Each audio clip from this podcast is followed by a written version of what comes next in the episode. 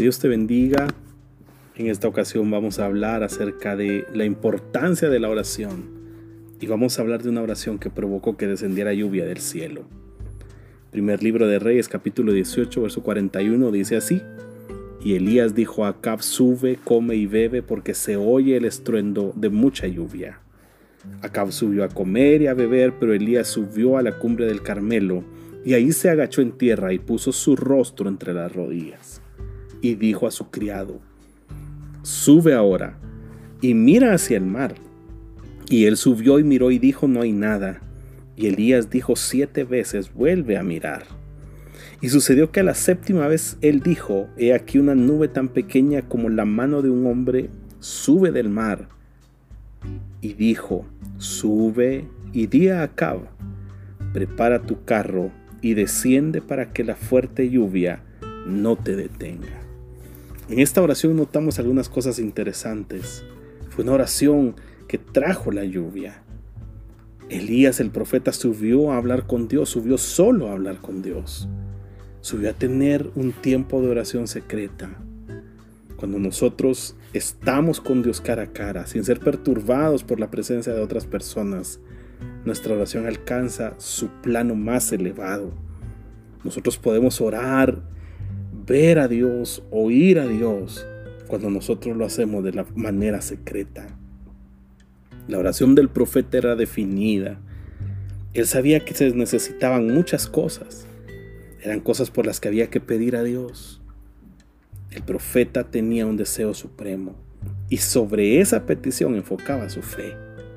Él deseaba lluvia y la deseaba con toda su alma, tanto que no podía pensar en otra cosa, ni tampoco podía pedir otra cosa. Lo que quería y lo que necesitaba era lluvia y la consiguió. Hay muchas cosas de las cuales tenemos necesidad, pero hay un deseo supremo que sobrepasa a todos los demás. Es la lluvia de bendición para una tierra seca. Es algo que nosotros anhelamos profundamente. Elías tenía fe y mientras oraba envió a un joven para que mirara si venía la respuesta del cielo. Esperaba con convicción alguna señal de la tormenta. Y si ésta no venía, se hubiese asombrado y se hubiese desconcertado y le decía, mira otra vez, mira otra vez, porque había un triunfo de la fe. Elías mantuvo su fe hasta que vino la respuesta. Por seis veces su siervo le comunicó que no veía nada, nada. Pero el profeta sabía lo que esperaba. Debía venir algo para la tierra seca y resquebrajada por la terrible sequía algo para el pueblo de Israel que sufría. Así que con la cabeza inclinada entre sus rodillas, en señal de humillación y súplica, mantuvo su fe con toda la resolución del caso. Él sabía que Dios iba a oír. El brazo de liberación de Dios debía alargarse y las ventanas del cielo debían abrirse y las fuentes de aguas debían derramarse.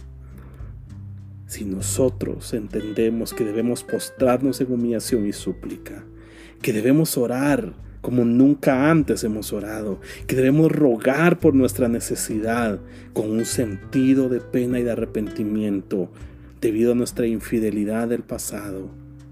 Debemos empezar a clamar, Dios, manifiéstate en este tiempo, manifiéstate en esta sequía, manifiéstate en este tiempo que estamos viviendo, haz algo poderoso como el profeta Elías, debemos presentarnos delante de Dios y clamar para que su lluvia de bendición se derrame sobre nosotros.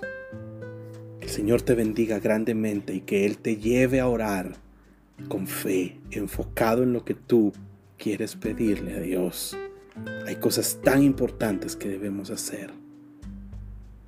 Te espero en el siguiente episodio. Recuerda que puedes seguirnos en nuestras redes sociales como Adorarle GT en Facebook, Instagram y YouTube. Que Dios te bendiga.